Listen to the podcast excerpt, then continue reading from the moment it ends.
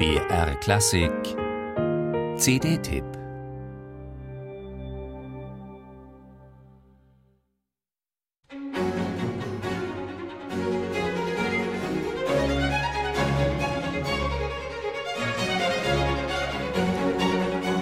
Im 18. Jahrhundert war Neapel eine brodelnde Musikmetropole von europäischem Rang. In zahlreichen Salons und Adelsresidenzen, Kirchen und Akademien, ja selbst auf der Straße wurde musiziert und gesungen. Und das dank mehrerer Konservatorien auf hohem internationalen Niveau. Den Ton gab Neapel aber vor allem in der Oper an. Man spricht noch heute von der Neapolitanischen Schule. Ihr erster herausragender Vertreter war Alessandro Scarlatti, der in Neapel bald 30 Jahre als Hofkapellmeister wirkte. Doch wirklich Schule machend waren die Generationen nach ihm: Leonardo Leo und Giovanni Battista Pergolesi, Francesco Durante und Johann Adolf Hasse, Leonardo Vinci und Nicola Porpora.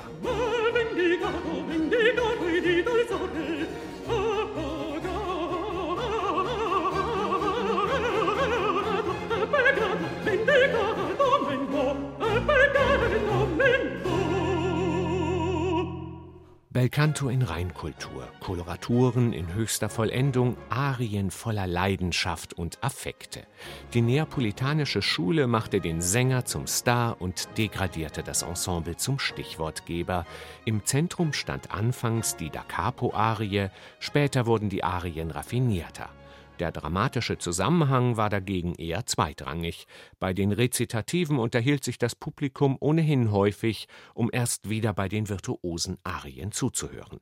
Insofern ist es nur folgerichtig, dass der Star-Countertenor Max Emanuel Zenzic, einer der erfolgreichsten seiner Generation, zusammen mit dem Originalklangensemble Il Pomodoro eine Rezital-CD mit neapolitanischen Barockarien vorgelegt hat. In den Archiven brachte er lauter ungehobene und hunderte von Jahren nicht mehr gehörte Schätze ans Licht.